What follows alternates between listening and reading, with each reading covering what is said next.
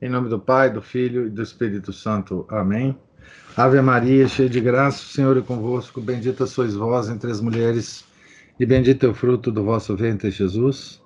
Santa Maria, Mãe de Deus, rogai por nós, pecadores, agora e na hora de nossa morte. Amém. São Felipe Neri, rogai por nós. Nossa Senhora de Fátima, rogai por nós. Em nome do Pai, do Filho e do Espírito Santo. Amém. Então, bom dia a todos.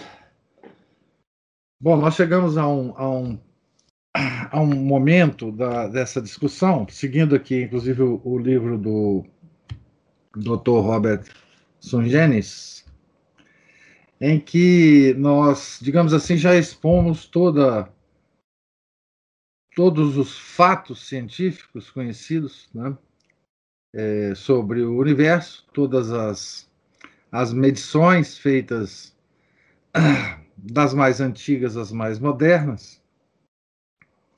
É, e as modernas têm um grau de precisão incrível, né? Por causa da, da tecnologia.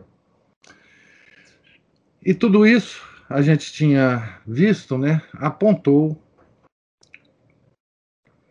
é, para a Terra fixa, sem nenhum movimento, nem de rotação, nem de translação, no centro do universo. Né?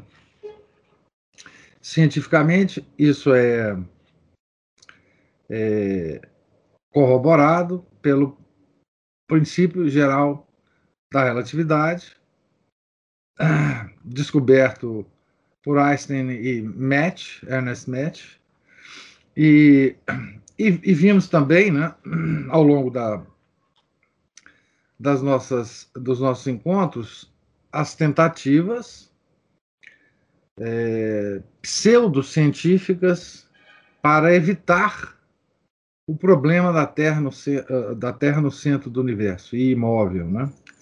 Então criaram-se conceitos mais ou menos científicos, como o Big Bang, universo em expansão, é, a relatividade especial, é, depois a, as inconsistências do modelo é, do universo em expansão levaram a, a, um, a um conceito que é também muito curioso, que é o da matéria escura.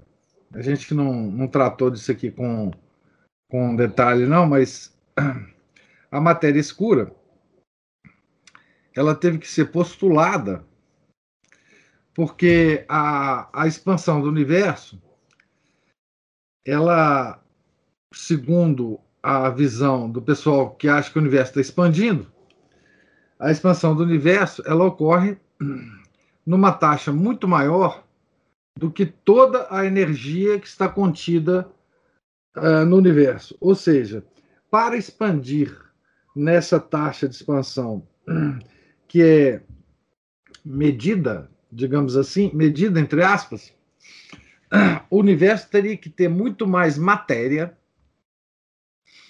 do que ele tem. É? Isso faz com que uh, o pessoal olha para o universo e fala: bom, ele não tem matéria suficiente para estar tá expandindo do jeito que a gente acha que ele está. Então é porque tem uma matéria escura e uma energia associada a essa matéria também escura escura no sentido de ninguém ver. Bom, aí quando se faz o cálculo dessa energia, essa energia escura significa 94% da energia do universo. Ou seja, aquela, aquela energia que a gente consegue detectar e essa matéria que a gente vê, vê no universo, quando a gente olha para cima, é apenas 6% da matéria do universo. Mas aí, quando você pergunta para o pessoal onde é que está essa matéria e essa energia? Ah, não sabemos. Como é que deteta? Também não sabemos. Como é que essa essa matéria se comporta? Também não sabemos. Então é o negócio do Chicó. Não sei, só sei que é assim. Esse, esse é, é, digamos assim, o, uma loucura é, de, em alto grau, mas a outra, que é, a, digamos assim, a última leva das loucuras é, que o pessoal inventava, inventa, né? Inventa até hoje, e que vocês já devem ter lido por aí, porque isso aí sai, né? Sai nas, nas, ah, nas na imprensa, sai numa, nas revistas, super interessante, Galileu, essa, essas revistas é, de mentiras científicas, de um modo geral, né? E o, o, o Roberto Sugines, ele dedica um capítulo a essa doidura, que é o chamado multiverso. Multiverso. Então, a ideia, a ideia, ela é muito engraçada, porque assim, a, o, o pessoal, quando eles falam de multiverso, eles não escondem um certo mal-estar. É, sabe aquela pessoa que está que está fazendo uma coisa idiota, que sabe que está fazendo uma coisa idiota, que sente o desconforto de estar fazendo uma coisa idiota, tá certo? Mas tenta, de alguma forma, justificar. Né? Tenta justificar, porque, enfim, é, a, a, o risco para esse pessoal de não fazer essa coisa idiota é muito grande. Qual que é o risco? O risco é de aceitar que a Terra está no centro do universo, é, paradinha, que o universo está girando em torno da Terra, o Sol está girando em torno da Terra, e que toda a criação está fazendo uma homenagem à Terra. É, Deus está é, criou não só criou o homem, mas ele criou o homem como uma criatura predileta dele, né? Ele criou tudo o mais para que o homem é, vivesse aqui, né? E ele fez isso no universo de tal forma que tudo no universo é, foi feito para que o homem é, habitasse a Terra. Né? Assim, todas as proporções, todas as, as, as mínimas é, medidas é, do, da, da, matéria for, foi feita, foram feitas para que pudesse existir não é? é, o homem sobre essa terra e que o universo girasse em torno dela. Por exemplo, qualquer modificação nas, na massa, por exemplo, do elétron e do próton, que são os constituintes básicos é, do, do átomo, qualquer modificação para lá ou para cá que você faça no átomo, os átomos se tornam instáveis. E por isso a, a matéria se torna instável. E por isso a vida se torna impossível no planeta. Né? Qualquer proporção que você modifique no universo, a, a, a vida passa a, a ser impossível. Parece que o universo que nós conhecemos foi finamente ajustável para que nós aparecêssemos e vivêssemos aqui neste universo como nós vivemos. Qualquer modificação simples é, torna a vida impossível. Esse, esse, esse fato que eles chamam de fine tuning, ajuste fino do universo, para proporcionar a vida, para qualquer pessoa sã, né, que tenha sanidade mental, é bom, está cada vez mais difícil essas pessoas existirem é, no universo, mas para qualquer pessoa sã, se você somar todos os fatos que nós narramos aqui a respeito da centralidade da Terra e da imobilidade da Terra, E se você somar esse ajuste fino de todas as grandezas físicas, né? Eu falei da massa do elétron e do próton, mas pode pegar qualquer constante física é que vocês vão ver que se modificar alguma coisa, né? A, a, a estrutura da matéria desanda. Não há, não há possibilidade de existir. Então, se eu somar essas duas, essas duas coisas, qualquer pessoa sã vai imediatamente concluir que existe um criador disso aqui. Isso não podia ser uh, uh, chegar a existir sem um, um, criador, um planejador disso tudo. Né? É exatamente contra esse criador que esses cientistas é, malucos se revoltam é? e, e, passam a vomitar essas, essas teorias e esses conceitos. Né? Bom, agora, o multiverso, que é a existência de, de milhares de universos é, simultâneos, aí já não tem mais nada de científico. Né? É, enfim, não tem uma teoria por trás, mesmo que errada, mesmo que. É, enfim, mesmo que costurada de forma é, leviana. O multiverso é uma ideia desesperada. Desesperada. Mais desesperada do que tudo que já o homem já pôde inventar para para fugir do Criador. Né?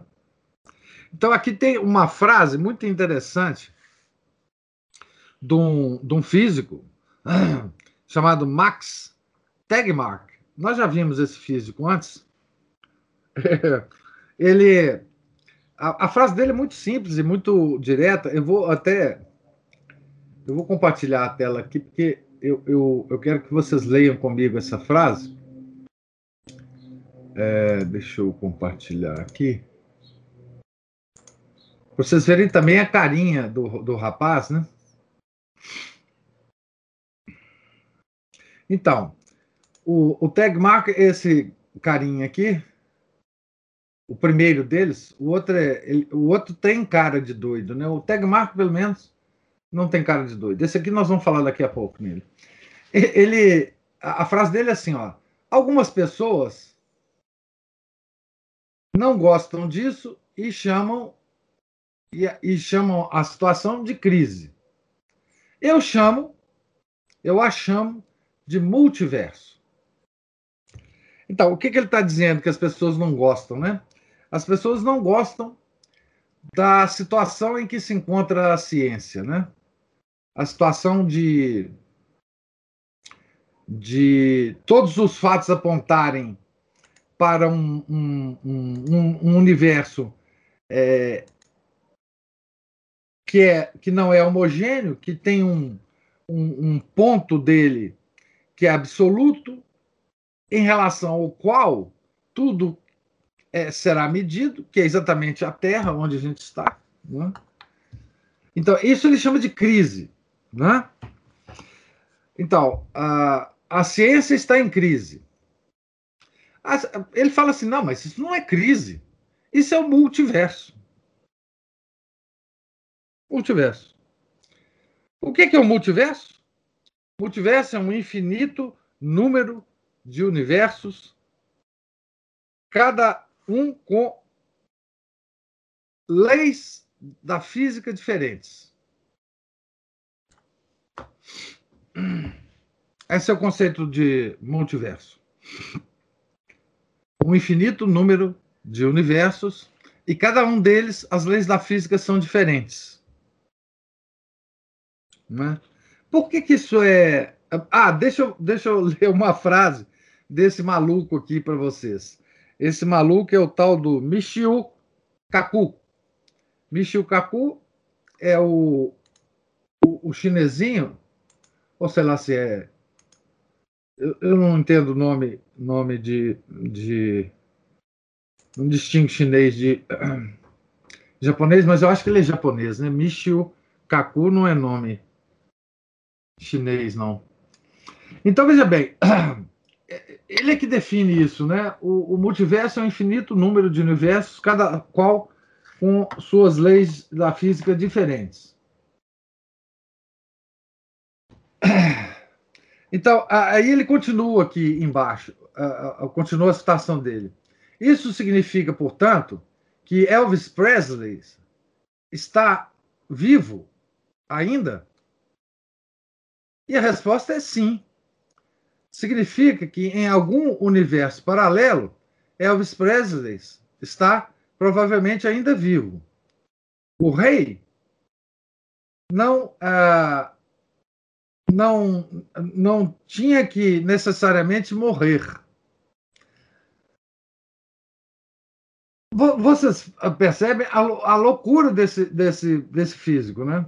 É. Agora, é mais interessante ainda. Eu vou, eu vou, eu vou, uh, eu vou continuar com esse cara aqui, esse, é, com uma outra, uma outra citação dele, para vocês verem qual que é o objetivo da, desse conceito maluco. Palavras do desse é, desse Michio Kaku, tá? É, veja bem, ele fala assim: nós somos feitos de elétrons. E cada elétron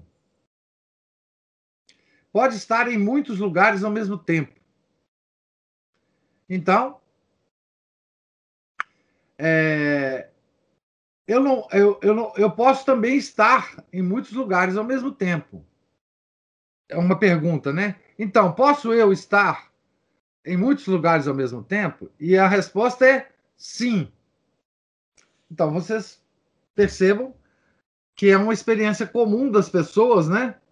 Estarem a, a, ao mesmo tempo em vários lugares, né? Vocês vejam que ele parte de uma suposição de que nós podemos estar em muitos lugares ao mesmo tempo. Qualquer cientista antigo, ele ia perguntar assim, uai, mas qual é a nossa experiência a respeito disso? Nós já nos sentimos em muitos lugares ao mesmo tempo? Nós temos a habilidade de fazer isso quando a gente quer? A única coisa que a gente conhece, nós católicos, é o fenômeno de bilocação dos santos. Mas isso não é uma experiência comum, né? Mas para esse pessoal, não existe essa coisa, não, né? Então, ele continua aqui a, a, a frase dele, né? Agora, aplique esse princípio quântico a todo o universo.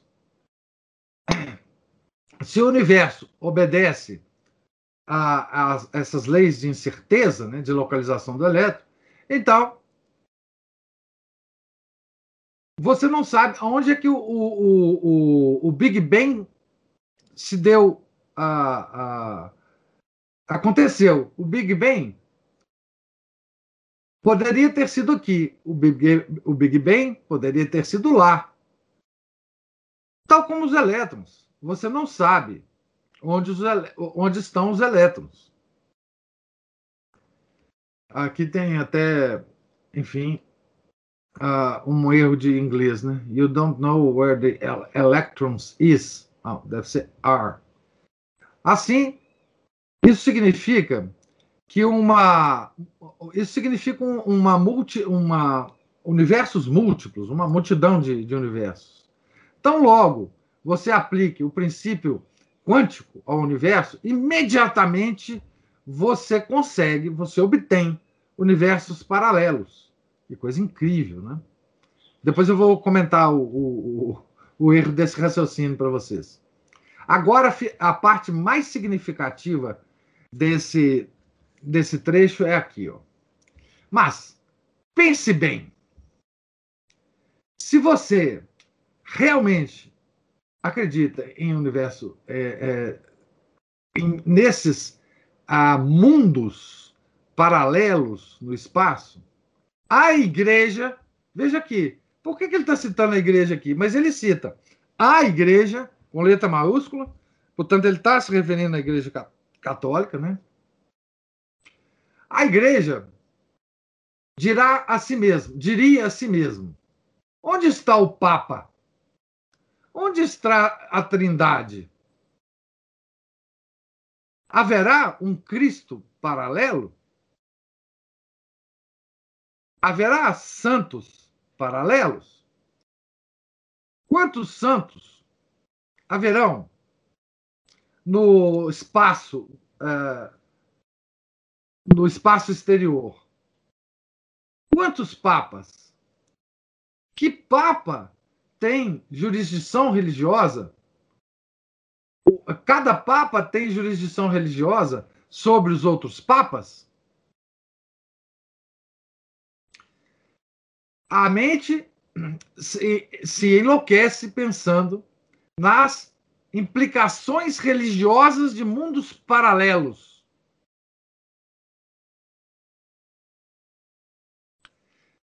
E assim, a igreja simplesmente o queimou vivo. Ele estava falando do Jordano Bruno. Então vamos pensar aqui, gente. Nesse chinesinho maluco aqui. Né? Vocês acreditam que o cara escreveu isso? É um físico famosíssimo, esse cara. Tá? Então veja bem. O que, que ele está. Bom, a, a, confusão mental desse, desse indivíduo é tão grande que é difícil começar a des, desfazer. Né? Mas veja bem.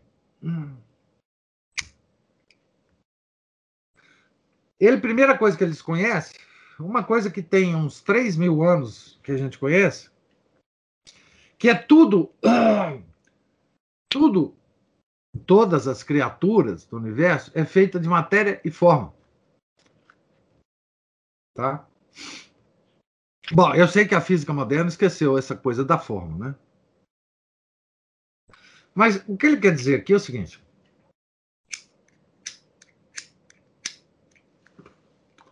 a forma é exatamente o que distingue uma matéria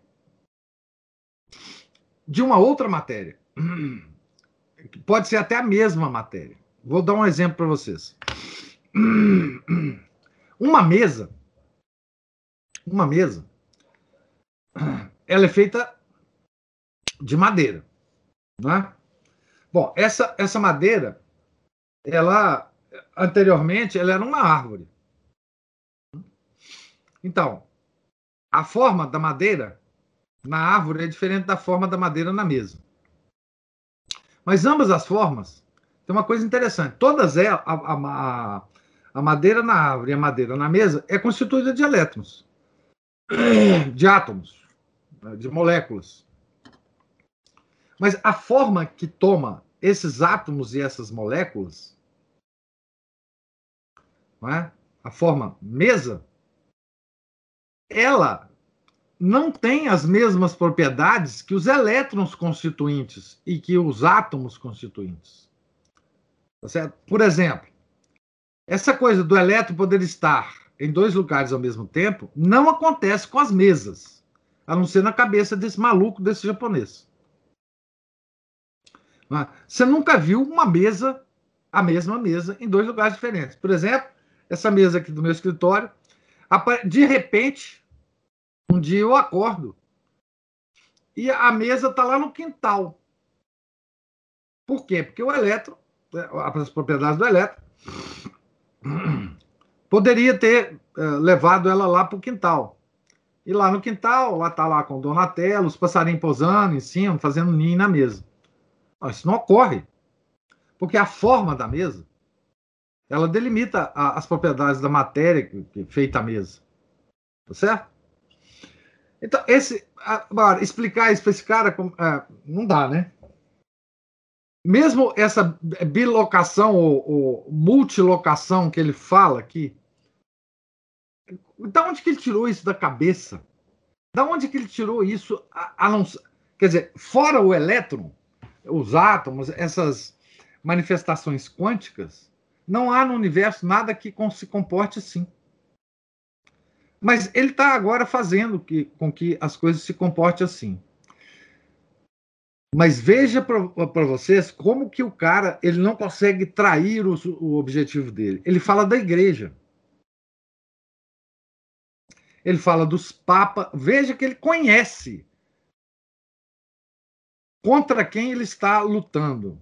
Portanto, quando esse rapaz, esse indivíduo morrer, essa alma é, é, chegar ao seu juízo particular, ele não poderá alegar ignorância. Assim, eu não sabia. Não, ele sabe. E, e, e, ele pergunta, né? O que será da Trindade? Quer dizer, ele está ele tá considerando que esse conceito de Trindade, essa nossa fé, a revelação, ela está inserida no universo criado aqui. Ela não está fora do universo. E ela então teria que existir nos vários é, universos paralelos. Né? O que será dos santos, dos, do Papa? Ele, ele quer ridicularizar a nossa religião. Né? Ele quer ridicularizar. Mas ele faz mais ainda. Ele fala que a igreja é, mandou queimar o Jordano Bruno por causa disso. Por causa de quê? Por causa do multiverso? O Jordano Bruno não propôs multiverso. Nenhum. O Jordano Bruno, o que ele propunha é que a igreja se tornasse um culto primitivo parecido com os dos egípcios. Por isso a igreja reagiu em relação a Jordano Bruno.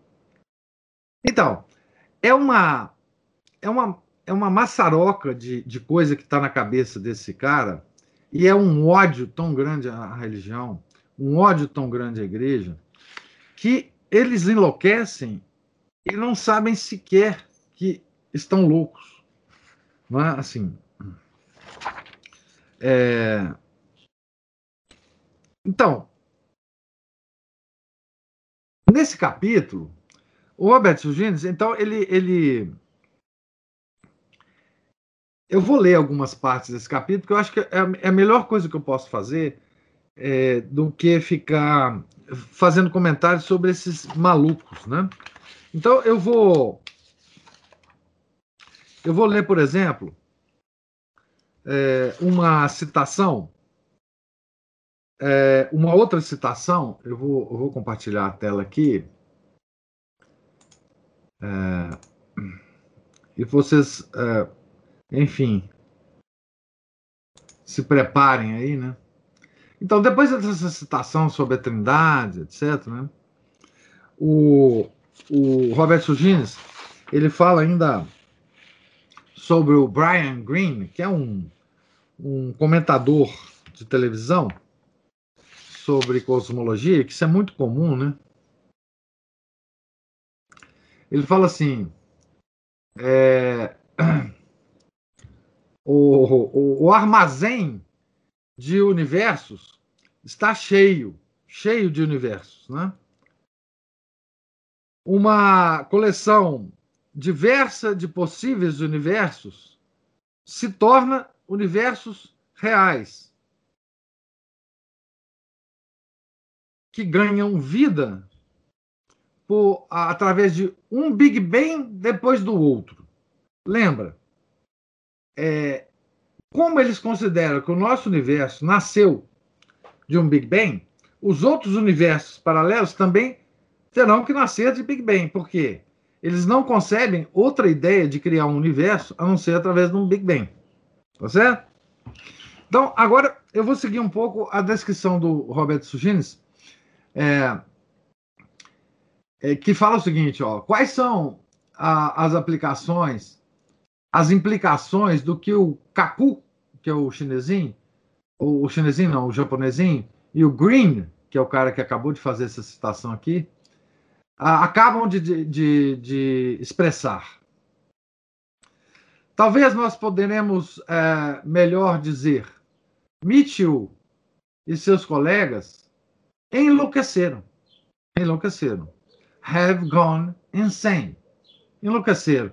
Tá aqui a cara do bonequinho Bonequinho doidão, tá? Bonequinho doidão. O, os homens seculares, né? Farão qualquer coisa para negar a existência do Criador. Por quê? Porque a última coisa que eles desejam é de enfrentar cara a cara, né? O Criador quando eles morrerem. Eles gritarão e contorcerão para escapar desse destino, mesmo se isso significa inventar um mundo que, mesmo a mais louca, o mais louco é, dos, dos internados no Hospício Santa Elizabeth, não poderia conceber. Então, é de fato uma coisa interessante. Se você pega um, um, um louco num, num desses hospícios, né? Você vê muita coisa eles inventando, né?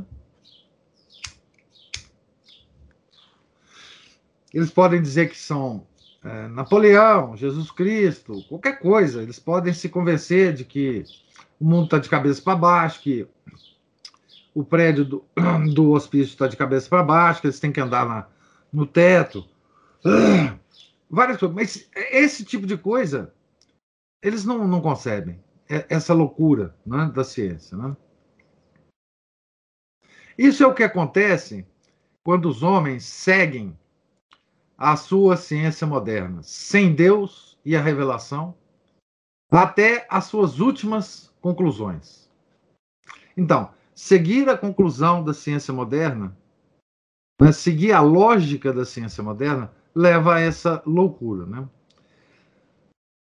A revista Discover né,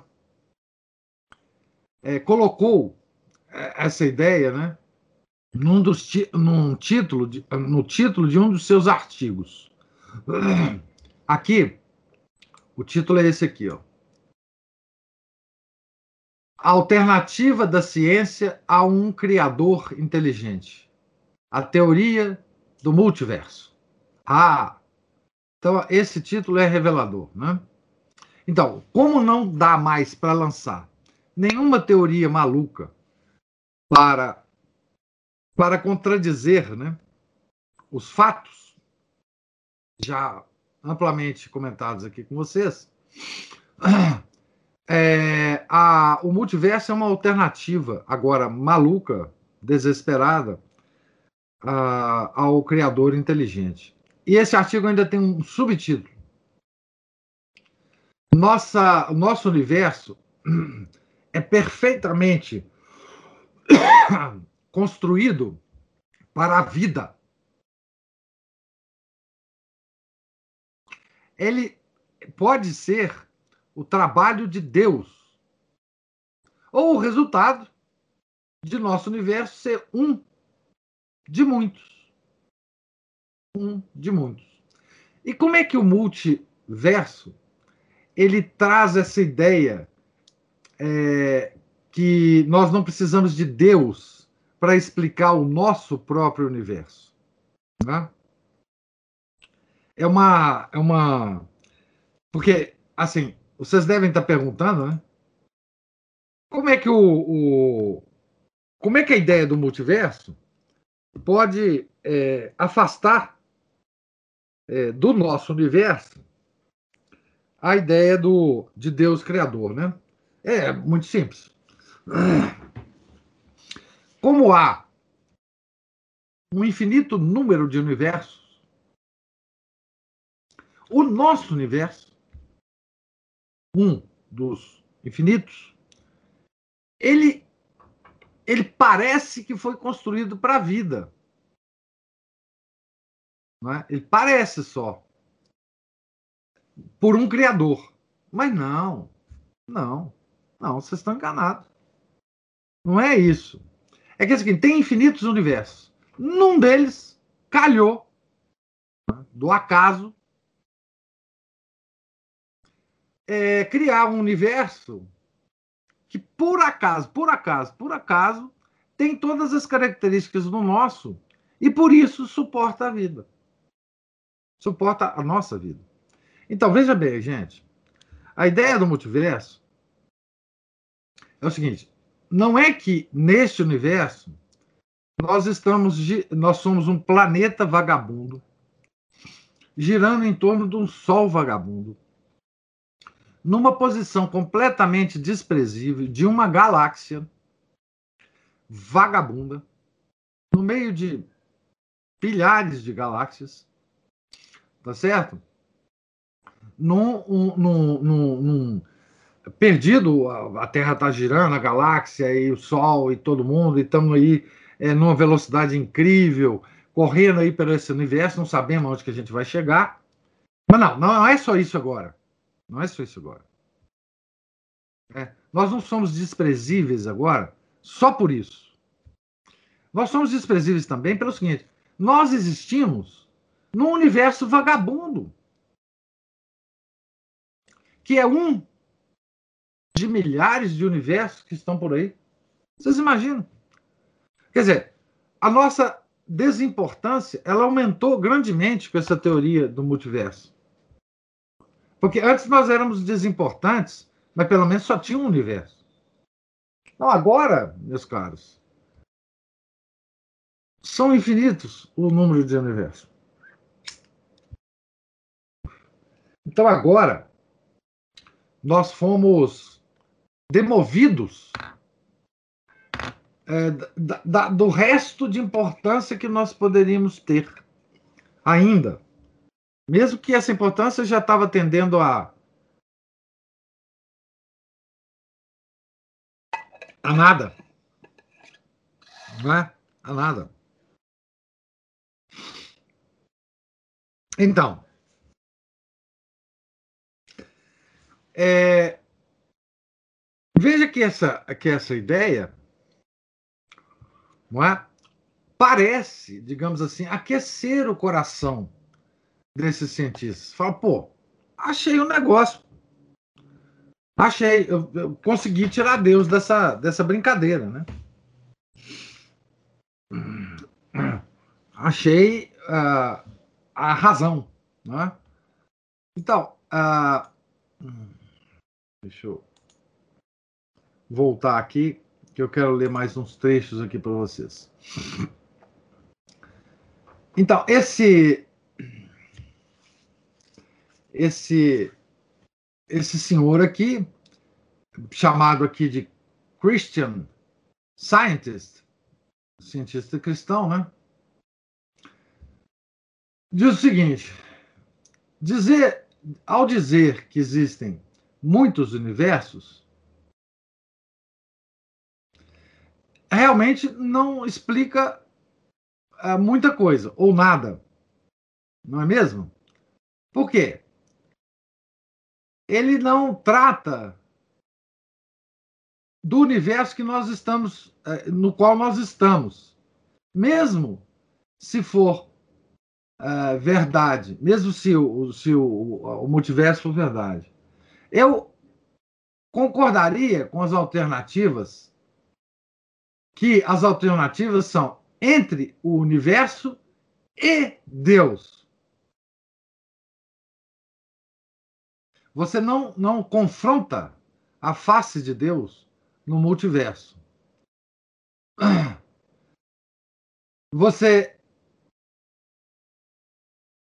você é né, no, no, no, na, na concepção do universo, né, você é apenas o resultado de uma uh, equação matemática que se, que se parte infinitamente. Né? Então,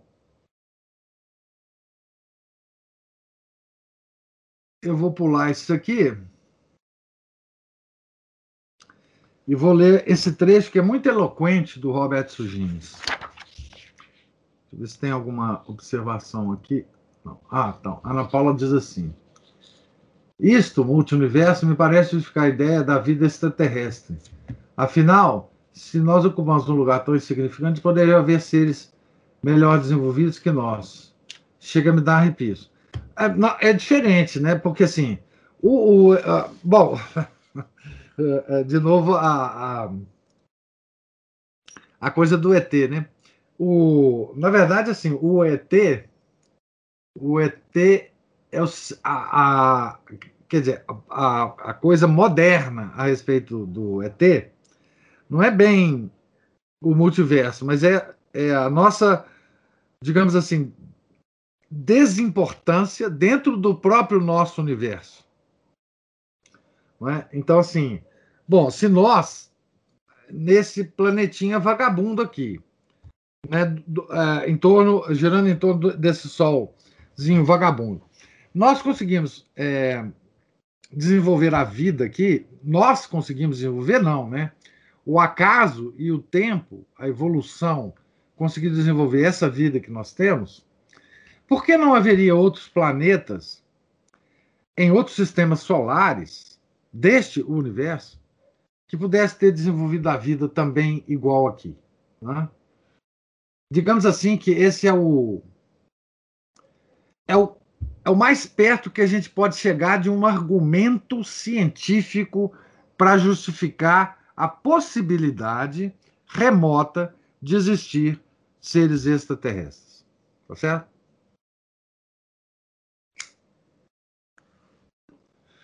E veja que, dito do jeito que eu falei, ah, isso é até uma, uma, um argumento que pode ser aceito inicialmente. Né? Digamos assim. Tá bom. Esse argumento é, pode ser aceito. Mas isso só pode ser feito por, por, por, uma pessoa que não conheça nada da história das ideias sobre ET. Uma pessoa que não conhece nada, que não conheça a origem disso, que não conheça, por exemplo, a figura que propôs pela primeira vez a existência de ETs, que foi no século 17, que não tinha tecnologia, não tinha, não tinha nada para você imaginar.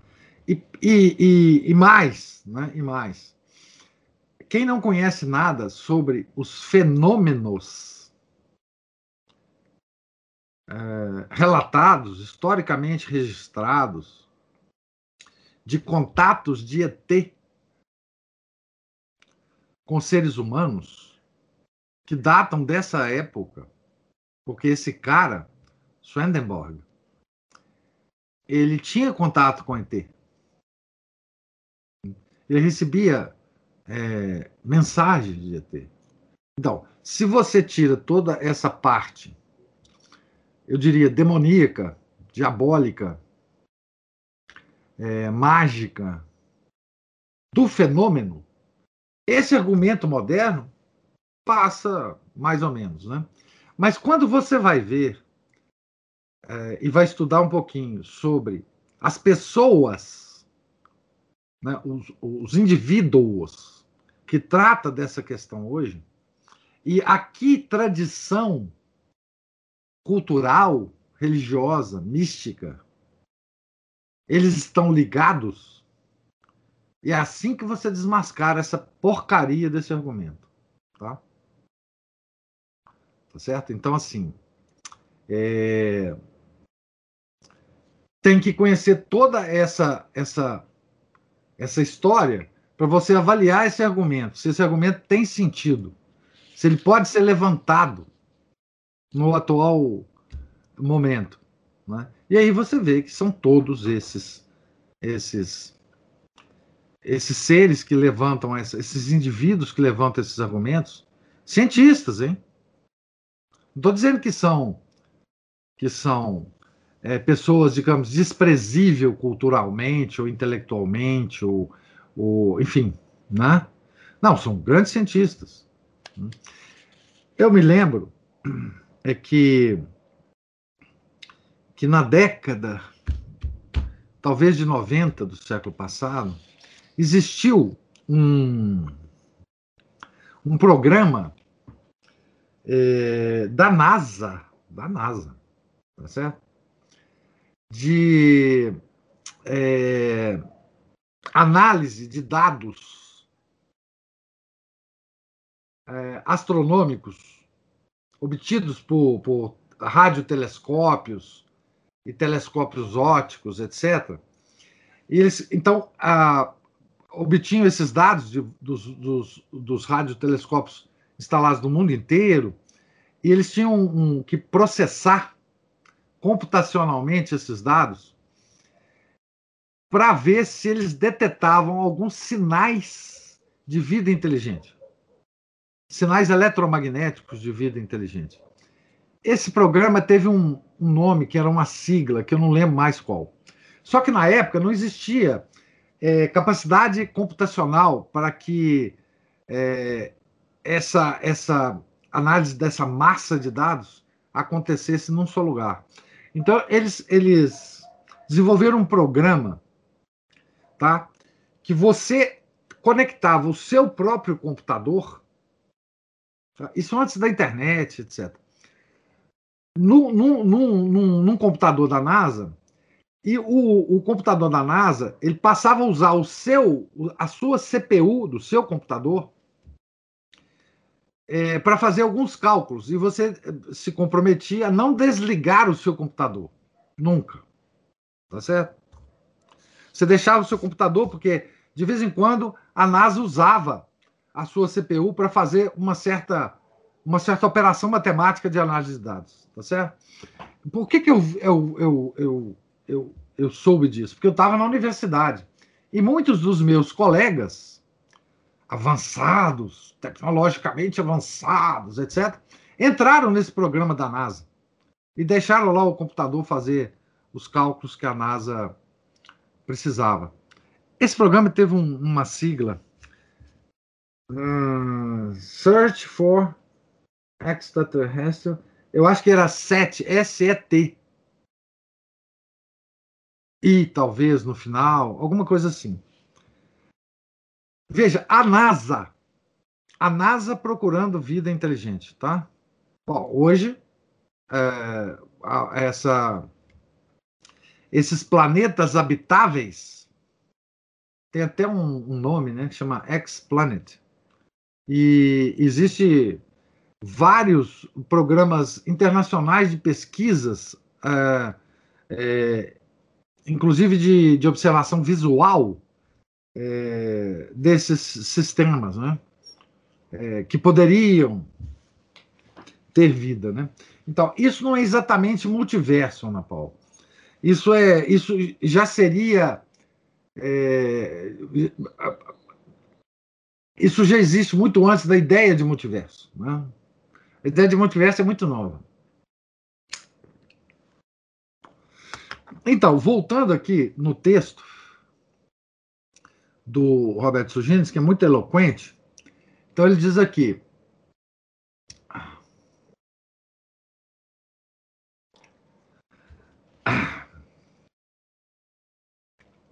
Ele diz aqui: então, a poeira já baixou e as escolhas estão claras.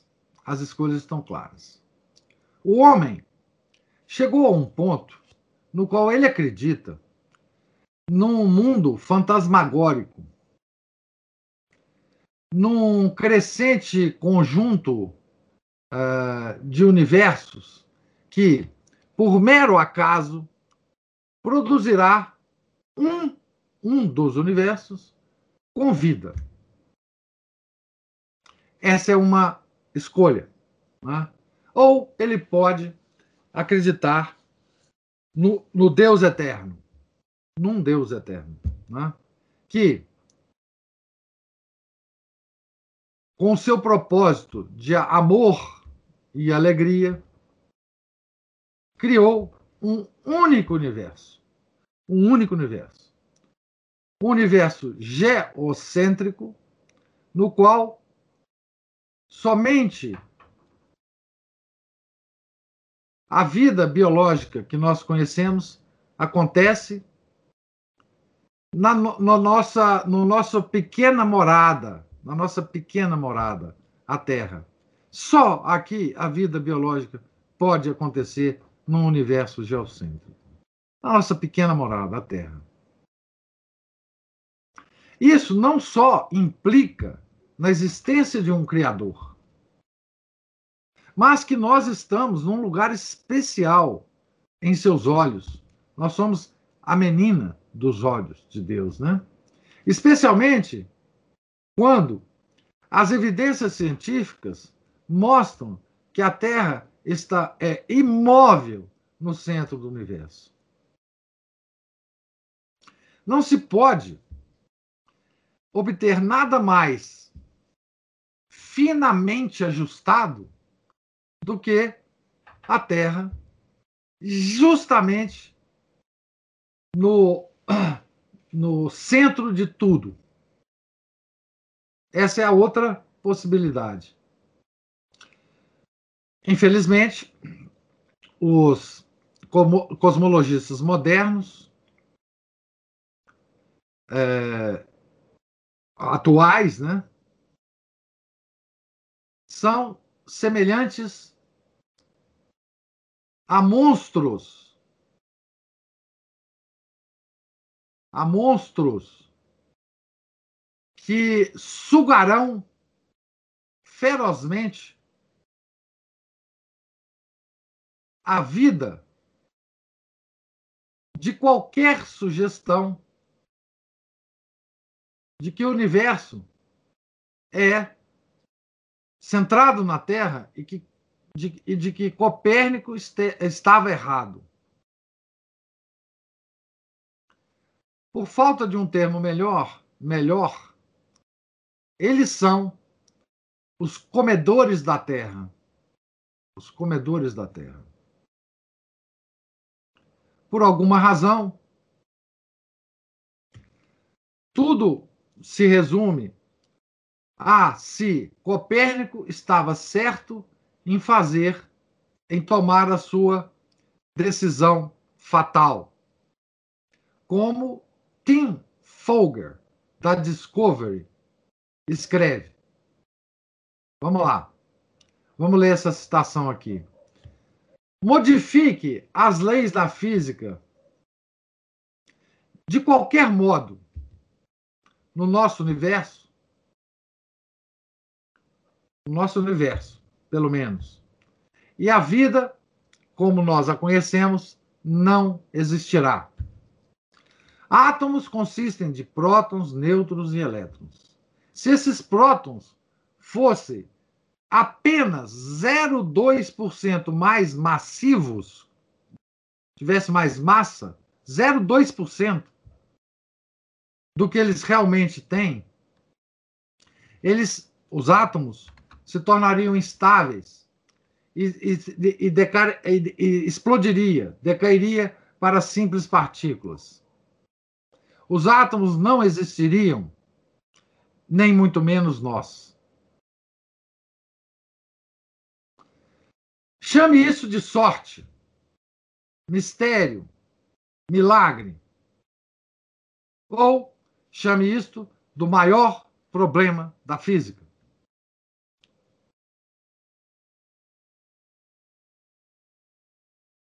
É, além de invocar, da invocação de um benevolente Criador, muitos físicos veem apenas uma possível explicação. Nosso universo pode ser apenas um. Ou talvez a, a, pode ser um dos infinitos, muitos universos numa inconcebível vastidão de multiuniversos. Os apoiadores argumentam que, goste ou não, o multiverso pode muito bem ser a única explicação não religiosa viável para o que nós conhecemos como o problema do ajuste fino. Que é isso que ele acabou de explicar, né?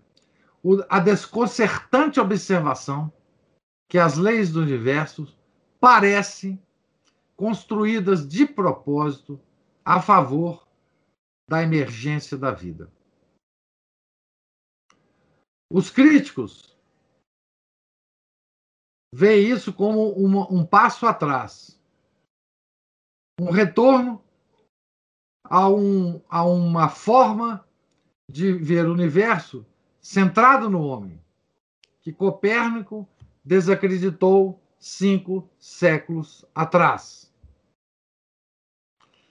Então, essa é a, a, a guerra né, entre a concepção maluca do multiverso e a concepção razoável de um criador. Né? A batalha, as bata a batalha pega fogo, né?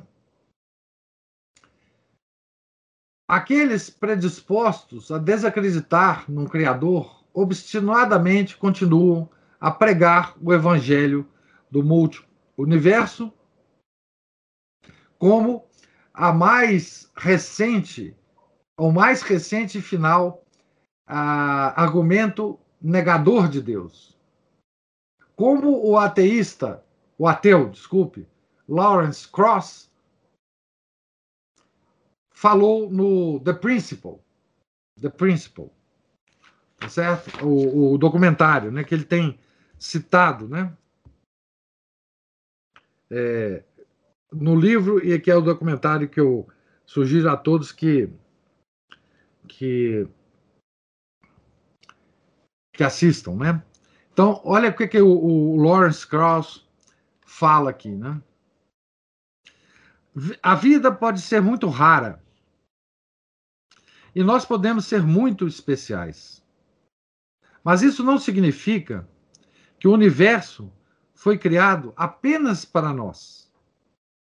Nós, humanos, somos construídos, né? O nosso hardware foi construído para pensar que tudo que fazemos, é, que tudo que acontece a nós é importante. Não é não é o ajuste fino, não é religioso, como algumas pessoas pensam. É o oposto. É o que nós podemos chamar de seleção natural cósmica. Olha que coisa interessante aqui, porque ele vai ele vai ligar esse essa maluquice do multiverso com Darwin aqui. Por isso que a gente acha muito curioso, né? Que essas concepções todas tenham, tenham aparecido, é, concepções malucas, né? Como a seleção natural, mas aqui ele está dizendo assim: gente, há uma seleção natural cósmica. O que, que é isso, né?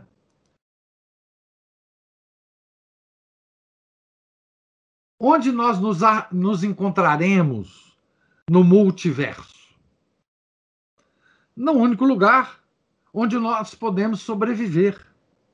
A razão do universo parecer ser ajustado para a nossa existência não é porque alguma inteligência divina decidiu eu quero criar um universo de tal forma que os, as pessoas possam estar nele. Mas, ao invés disso, Se fosse diferente, se o nosso universo fosse diferente, nós não estaríamos aqui. Ainda ele continua.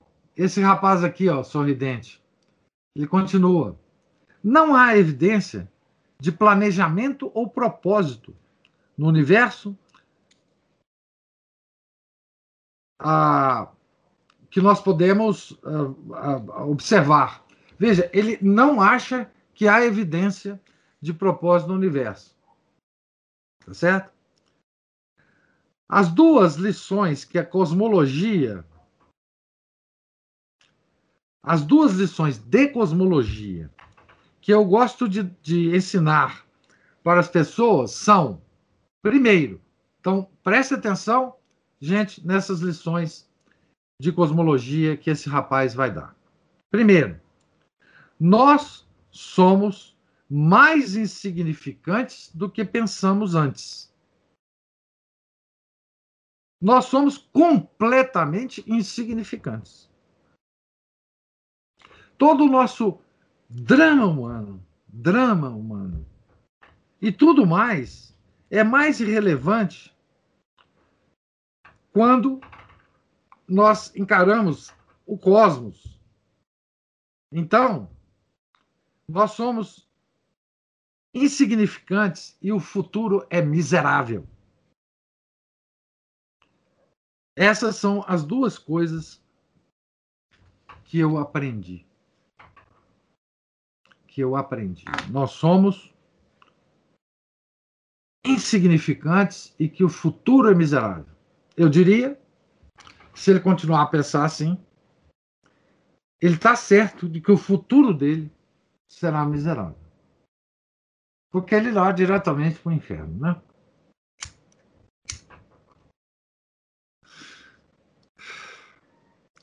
Agora, vocês não viram nada. Eu vou ler agora uma uma uma citação de um cara chamado Alan Lightman, ateu, uh, do MIT, Massachusetts Institute of Technology. Ele diz o seguinte: é esse camaradinho aqui que vocês estão vendo. É, da enorme quantidade de universos possíveis preditos pelas teorias. Veja bem, que teoria? Ninguém sabe essa teoria, né? A fração de universos com vida é, é indubitavelmente pequena. Mas isso não importa. Nós vivemos num desses universos que permite a vida. Por quê? De outra forma, nós não estaríamos aqui para fazer perguntas. O multiverso oferece uma explicação ao ajuste fino, ao dilema do ajuste fino, que não requer a presença de um designer, de um planejador, de um criador. Então, vocês veem por que, que eles criaram isso, né? Aqui, ele ainda continua. Como Steven Weinberg diz, durante muitos séculos, a ciência enfraqueceu o controle da religião sobre os homens, né?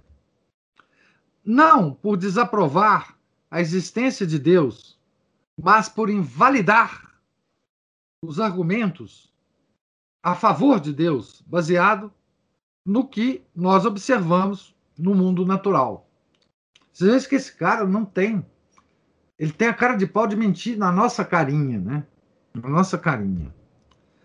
O multiver... A ideia do multiverso oferece uma explicação de o porquê que nós nos encontramos num universo favorável à vida, que não se apega ou não depende da benevolência de um criador, ou, se correto, nos levará ainda mais, ainda a, a, a um menor apoio para a religião. Olha o que esse cara está dizendo aqui, gente. Esse cara está tá nos contando uma mentira grossa com, com, com sabor de ciência. Né? O que, que ele está nos falando? Está nos falando o seguinte: olha, gente, a ciência, ao longo dos séculos, ela já enfraqueceu demais a, a esses argumentos religiosos. Né? É, por quê? Não foi por, por, porque a gente estava querendo é, desprovar né, a existência de Deus. Não, nós só fomos descobrindo as coisas do mundo natural e invalidando os argumentos que esses religiosos tinham para a existência de Deus. Isso é uma mentira mais deslavada que não, não existe, né? Mas ainda ele fala mais, né?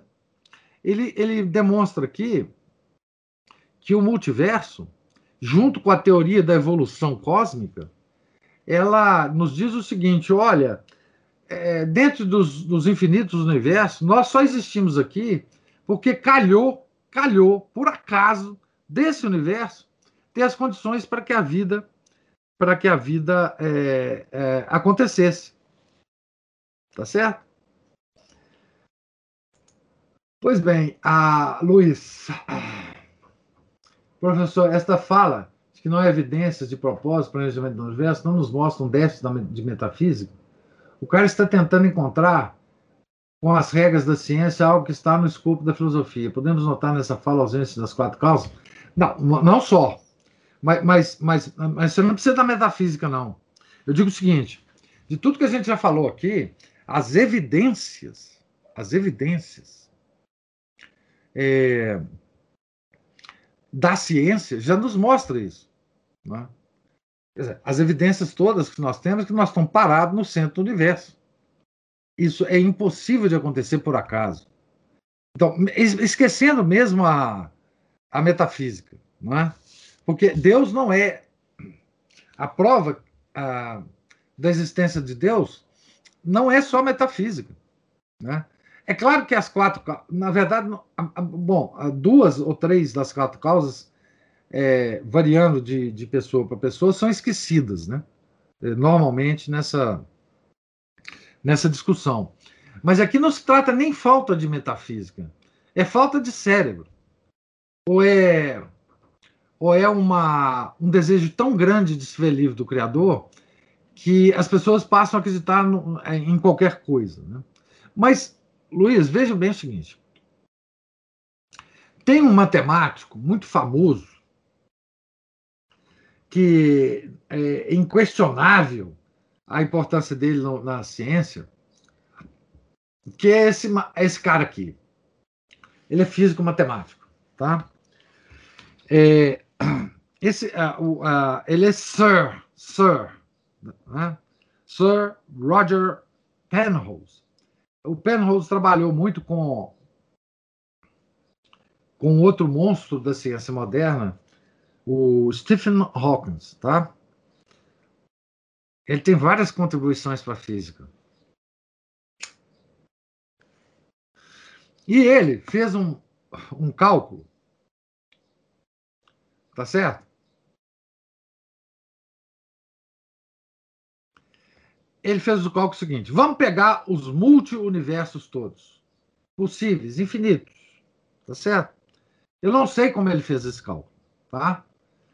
Mas ele chegou à conclusão seguinte: que estatisticamente, usando as leis do acaso, né, para para ficar bem a é, conforme o pensamento das pessoas, né? Bom, se surgiu por acaso, então, esses multiversos, vamos usar as leis do acaso e calcular qual que é a probabilidade de desses infinitos universos, um deles, um deles,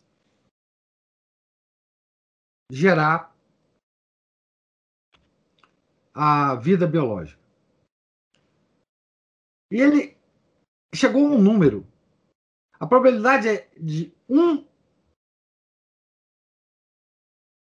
entre 10 elevado a 1123. Gente, 10 elevado a 1123, desculpe, a 10.123. Vocês imaginam um zero seguido de 10.123 zeros. E imagina um, um, o número 1 em relação a esse número. A gente não imagina esse número, né? Essa é a possibilidade de, nessa teoria do multiverso, ter um universo que possa gerar a vida. Mesmo com essa probabilidade dessa teoria, digamos, estar certa que é uma probabilidade que não existe, esse negócio de 1 em 10 elevado a 10.123, esse número ele não tem significado, tá certo? Isso é a mesma coisa que você dizer que é impossível. Impossível. Tá certo? Impossível. Aliás, sobre essas pro probabilidades, o Gustavo Corsão tem um livro que é interessantíssimo para quem quiser ler. Chama Descontinuidades da Criação. É, que, que ele, ele comenta sobre essas possibilidades, essas, esses cálculos de probabilidade, que não significam absolutamente nada. Né? Luiz fala assim: estatisticamente, os ateus confessam que a existência da vida biológica é um milagre sem Deus. Loucos. É exatamente isso. Bom, se isso não é prova de que existe Deus, eu não sei o que mais pode ser prova. Vocês vejam, eles estão com a evidência na frente deles. Tá certo? Eles estão com a evidência na frente deles. É... E aí entra uma parte lamentável, lamentável, né, da história, que é de cristãos que são é, crentes do Big Bang. Mas, professor, há cristãos que acreditam nisso? Há padres que acreditam nisso? Não só padres, como importantes padres. Não estou dizendo os padres da nossa paróquia, não, tá? Estou dizendo, enfim, figuras de mais é, de mais influência, digamos assim. E o padre mais influente na teoria do Big Bang, tá certo? Foi esse padre aqui, ó, que aparece do lado do Albert Einstein, que trabalhou com ele, né? Esse cara chama Padre Georges Lemaitre. Tá? Ele colaborou com Einstein, era físico, né? Na concepção do Big Bang muita, algumas pessoas é, chegam a, a raciocinar da seguinte forma: poxa, a teoria do Big Bang realmente é verdadeira. Pois o padre Jorge Lemaitre ajudou a construir a teoria. E é verdade. Ele ajudou a construir a teoria. Tá? E, e aqui nós a partir do século, final do século XIX, início do século XX, a gente vê, infelizmente, a igreja se ajoelhar perante a ciência. Sabe? Isso é uma coisa tão lamentável, tão lamentável. Hoje, é óbvio, né? A gente vê, por exemplo, a igreja, enfim, a, apoiar a teoria da evolução. Né? É claro que eles tentam, porque a, a, a igreja passou de uma de uma fase em que ela se considerava, como ela é, dona de toda a verdade, para uma fase de que ela tinha que, digamos, não parecer tão radical, não parecer assim tão fanática, né? E ela começou a, a, a desenvolver um, uma espécie de atuação de que dizia assim: não, tá certo, vamos pegar essa teoria científica, maluca completamente, mas vamos interpretá-la de um modo cristão. Né? Isso aconteceu é, a partir uh, do século, final do século XIX, né? e e hoje, bom, hoje já não a gente eh, já não precisa nem, nem comentar, né? E, e é uma coisa curiosa porque ao querer não parecer fanática, a igreja abre mão do seu do seu poder, da sua autoridade, né? enquanto enquanto uh, enquanto mãe e mestra uh, da humanidade. infelizmente. Né? Então, nós temos a, o exemplo do padre, Georges Lemaitre. Ele também dá um, um, um exemplo de um, de um, de um, é, de um cristão aqui. Eu não sei se esse cara é. Não, católico. Outro é, católico. Esse é, simpático senhor aqui, né?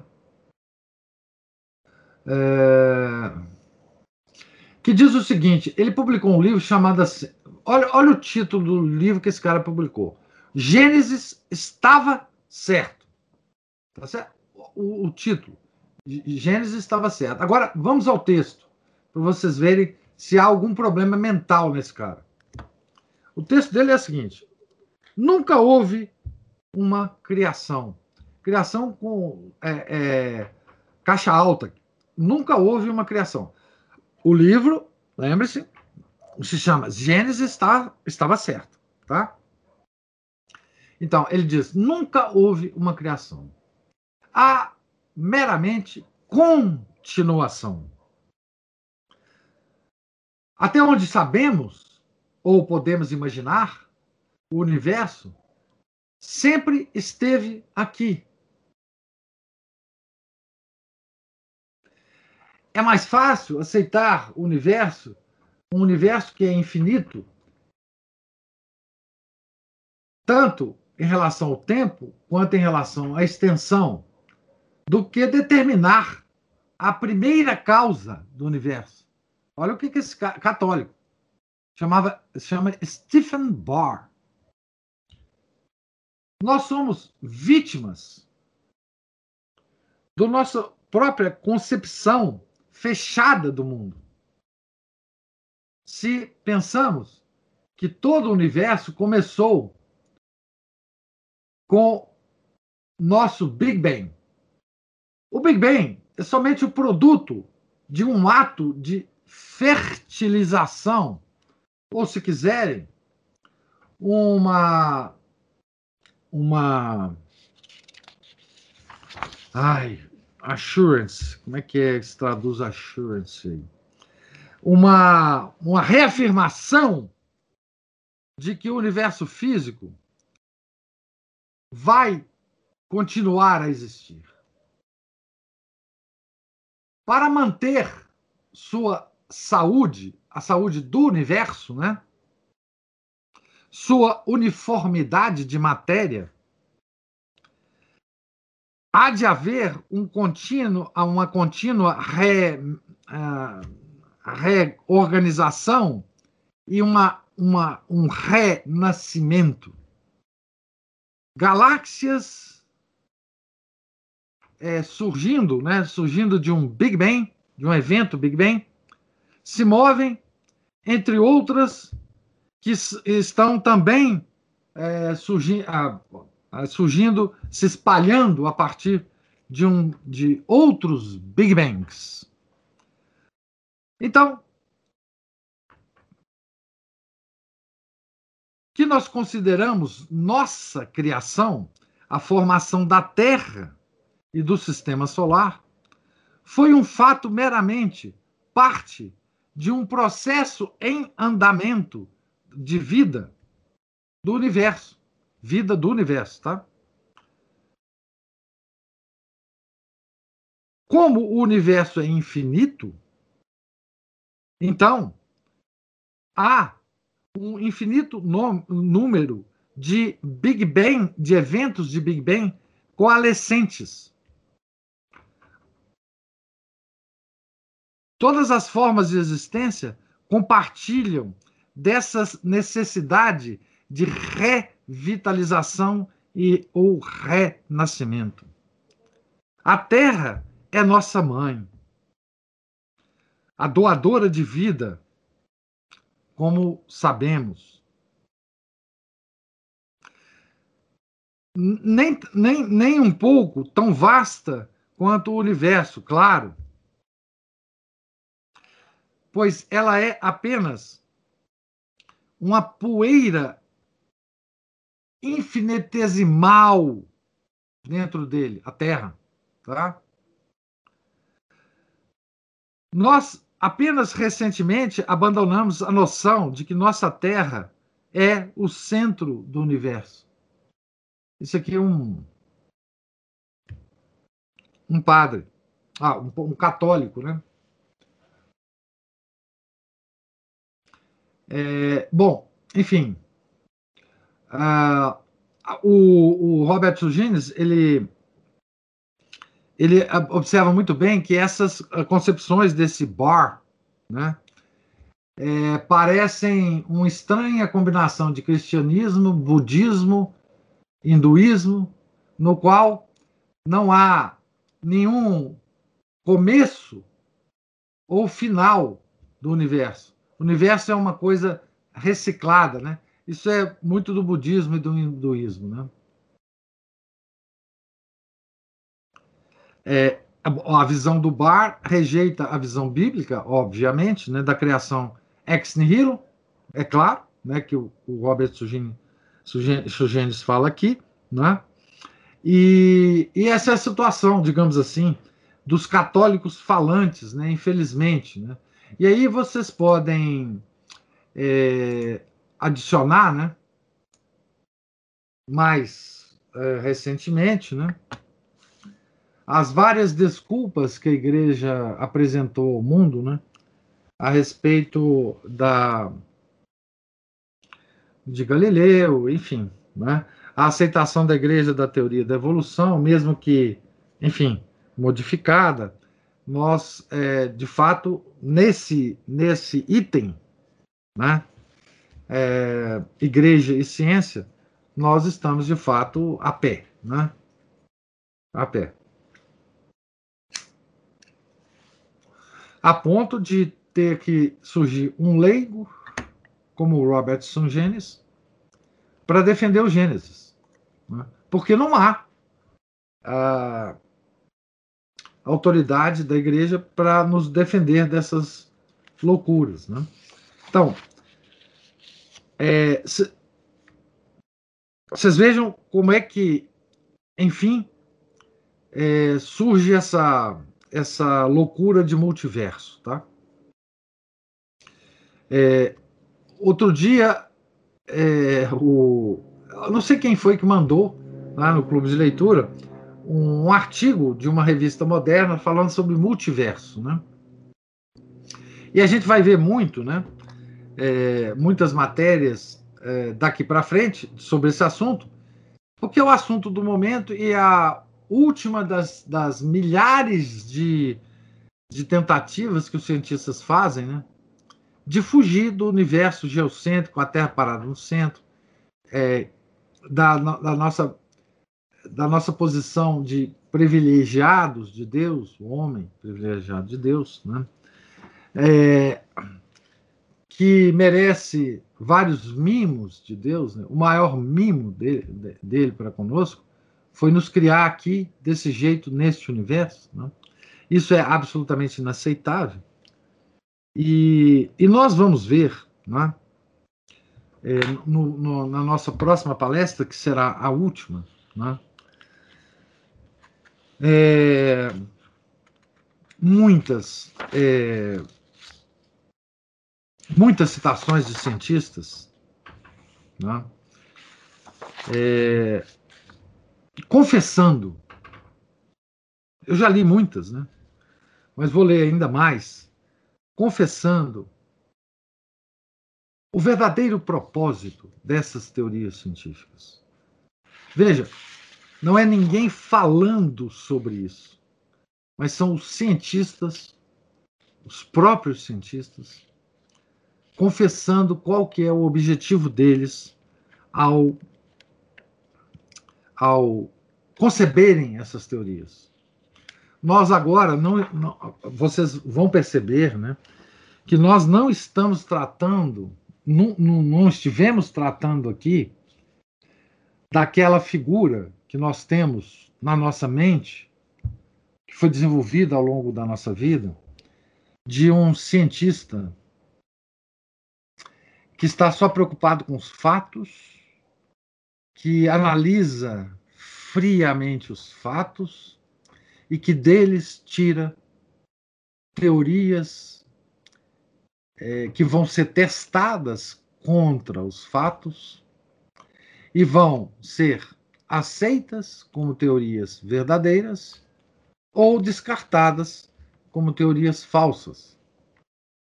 Neste caso, vai haver alguém que vai conceber uma teoria, digamos, mais ajustada aos fatos, teoria científica.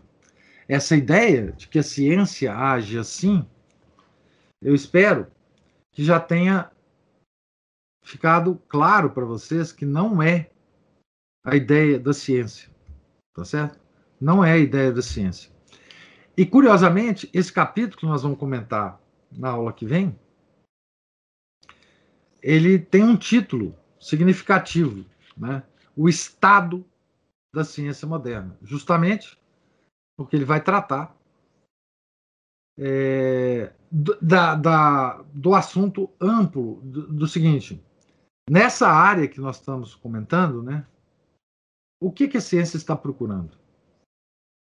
Qual que é o interesse da ciência nesta área? Será a, a verdade? Será a concepção de teorias que se ajustem aos dados? Será a posição dos cientistas uma posição imparcial, uma posição de espectadores da natureza e de observadores é, a, honestos da natureza? Então, essa vai ser a nossa última excursão por esse assunto. E daí para frente, é, vocês já estão preparados para, para, enfim, tirarem as, as, as, as próprias é, conclusões. Né?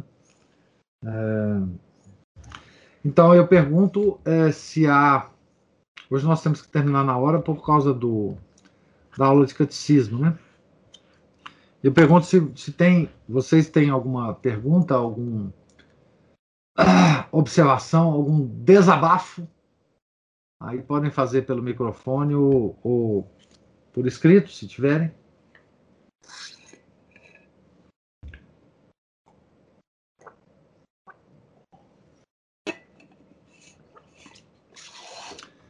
Bom, não tem.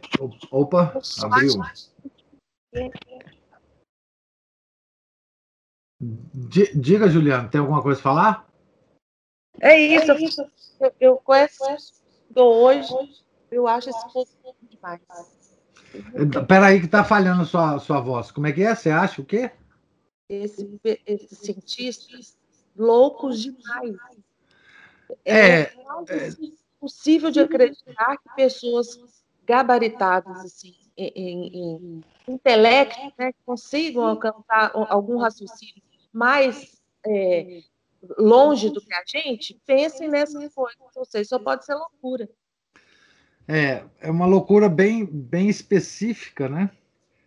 Porque eles eles estão loucos é porque eles estão loucos é com a possibilidade deles encontrarem o Criador e, e de terem que, que seguir os, os mandamentos do Criador, né?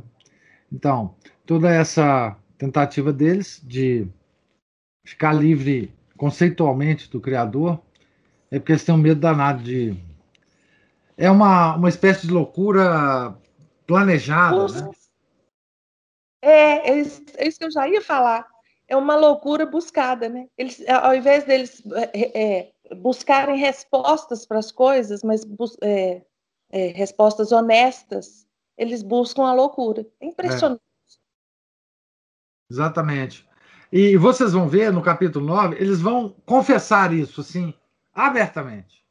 É, é, nós vamos pegar os escritos deles e eles vão ver, assim, eles não têm a. a nesse, nesse, nesse quesito, eles são absolutamente honestos. Eles são honestos na loucura deles. Absolutamente. Eles não escondem nada. Eles não escondem nada. Luiz está procurando emprego aí, ó.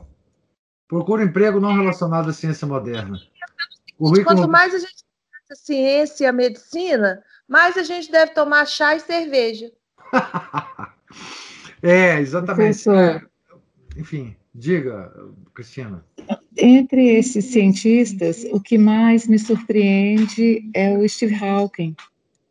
É, pela condição física, é, pelo que ele passou, né, que ele teve uma doença degenerativa muito grave. E a condição dele deveria ser, de alguma forma, pela inteligência dele, porque ele era brilhante, né?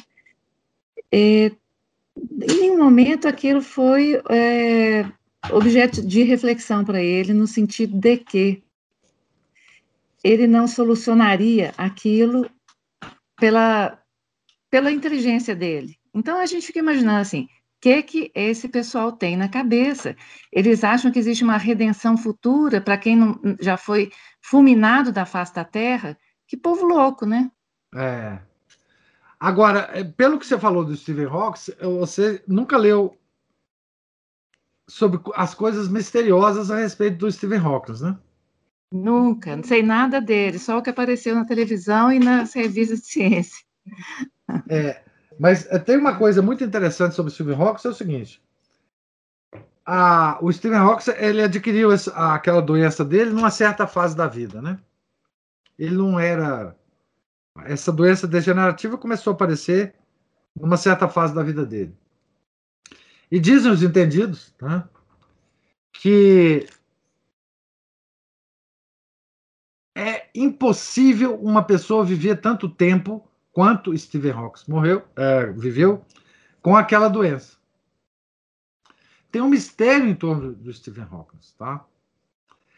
É, é um mistério muito parecido com aquela com aquele mistério da irmã Lúcia. É, há pessoas que afirmam que o Stephen Hawking foi mudando. É, existem vários Stephen Hawking, né? Mas, enfim, isso é, é só o paralelo aqui. Mas, ah, comentando sobre a sua, a, o, o, seu comentário, eu acho o seguinte: esse pessoal está tão decidido a se afastar de Deus tão decidido que nem a, a esses dramas pessoais, esses sofrimentos pessoais conseguem mais é, trazê-los de volta, né? A, eles endureceram o coração, usando a, uma expressão bíblica, né? É, a um ponto que a graça não atinge mais eles, eles fizeram uma couraça que Deus não consegue, não consegue é, é, perfurar. Né? Eles endureceram tanto o coração, e veja, isso aqui é uma, uma, um exemplo muito, muito bom para nós. Né?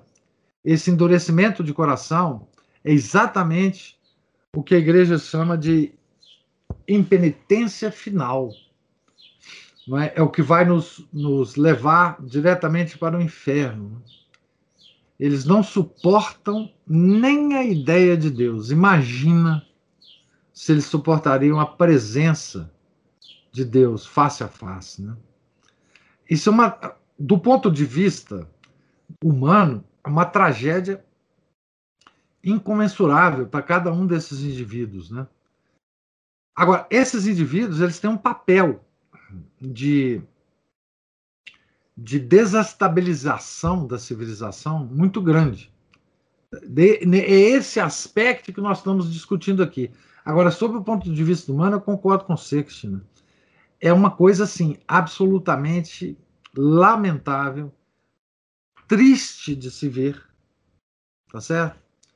Tanto é tão triste, tão triste de se ver, eu vou mostrar para vocês aqui o último, a última página do livro e o bonequinho. Veja, estou querendo dizer para vocês como que é triste a gente ver esse pessoal. E eu vou mostrar aqui para vocês a última página do livro, que nós, o, do, do capítulo que nós vamos ver ainda a semana que vem, né? Veja a expressão do bonequinho. Tá? Quando, no final do livro, ele mostra todas as citações dos cientistas, tá certo? Essa é a expressão é, que nós ah, que nos, nos, nos passa pela cabeça né, ao ver a, a tragédia pessoal desses cientistas. A tragédia pessoal desses cientistas. De fato, é, do ponto de vista, digamos, da, da economia da salvação, né, é, é uma coisa é, impressionante. Né? Porque, veja, nós não estamos falando de pessoas é, que, que não conheceram verdadeiramente a religião. Digamos assim, nós não estamos falando daquele. que é a situação quase de todos nós, né? Daquela pessoa que não recebeu um catecismo é, bem, bem recebido, que não teve uma formação religiosa bem, bem estabelecida e que, e que a situação do mundo levou ele para caminhos, é, enfim, desviou, né? Ele da, da. Não, nós estamos falando de pessoas que têm uma posição irredutível contra Deus. Irredutível. Não é? Contra o Criador. E numa área de, da ciência, né, em que nós temos todas as evidências da criação. Então, isso é uma coisa que, assim, eu não entendo pessoalmente, não, não compreendo. A gente usa o termo loucura, né? A gente usa. Mas sabe que a, a Bíblia tem um, um termo para isso, né? São, são homens ímpios. São homens ímpios. São homens maus são homens irremediavelmente ímpios, maus, né? que está agindo mal, está sabendo que está agindo mal e, e, tem um propósito na ação maléfica deles. Né? Então, do ponto de vista, digamos, é, da, da economia da salvação, a gente pega os Salmos, pega toda a, a Bíblia e vê lá o termo ímpio. E veja o que Deus faz aos homens ímpios. Né? Quando o homem se é, endurece o coração em relação a Deus, ele se afasta. Claro. Ele se afasta. Né? E veja, isso pode ser um afastamento pessoal, mas pode ser um afastamento geral. Porque quando uma sociedade se torna ímpia, que é uma sociedade dirigida por esses malucos, por esses ímpios, ele também se afasta da sociedade. É? Então, uma sociedade que fecha o coração dela para Deus, Deus se afasta, óbvio. Ele admite, ele fala: bom, eles não me querem mais, então eu vou me afastar. Esse afastamento de Deus, que eu, que eu gosto até de, de, de comentar sobre é, quando é, algumas situações na, no Novo Testamento que o Nosso Senhor ficou calado perante a, a pessoa que dialogava com ele. O silêncio do Nosso Senhor, né? Que é, sabe aquele silêncio do Criador, né? Frente a uma criatura pela qual ele não pode fazer nada assim, é, é uma coisa terrível. Assim, o nosso Criador desiste de fazer alguma coisa por nós. Né? Isso, o Luiz estava falando aqui, né?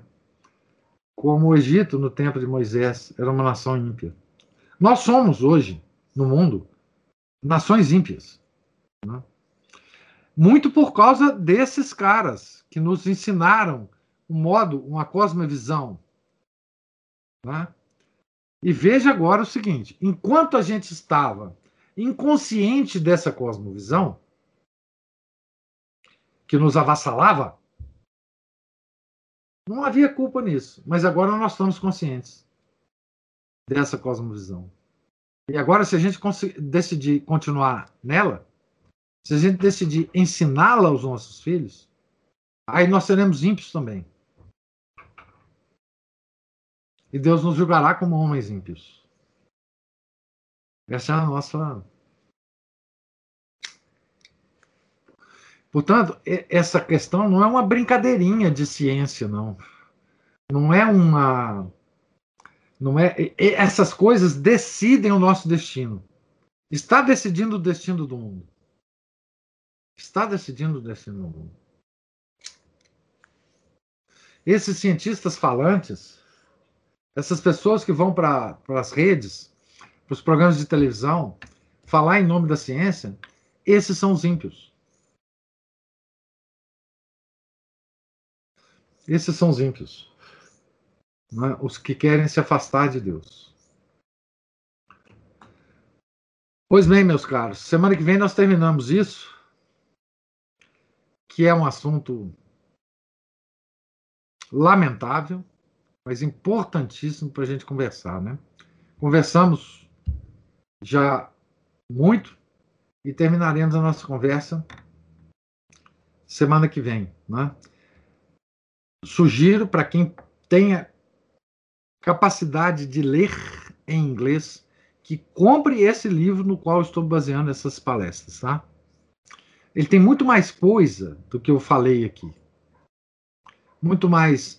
As notas de final de, de final do livro são muito boas. Né? E dão uma amplitude maior, principalmente para quem já tem uma formação, para o Luiz aí, para a Maria Cristina, já tem uma formação é, em física e boa e que pode entender as notas, tá? É, reafirmo aqui a minha sugestão, tá certo? É, tenhamos, to, todos, tenhamos todos um santo final de semana, tá certo? Fiquem com Deus e se Deus permitir, no sábado que vem nós nos encontraremos. Né? Deus lhes pague a paciência e a, a presença, tá certo? Em nome do Pai, do Filho, do Espírito Santo. Amém. Ave Maria, cheia de graça, o Senhor é convosco. Bendita sois vós entre as mulheres. Bendito é o fruto do vosso ventre, Jesus. Santa Maria, Mãe de Deus, rogai por nós, pecadores, agora e na hora de nossa morte. Amém. São Felipe Neri, rogai por nós. Nossa Senhora de Fátima, rogai por nós. Em nome do Pai, do Filho, do Espírito Santo. Amém.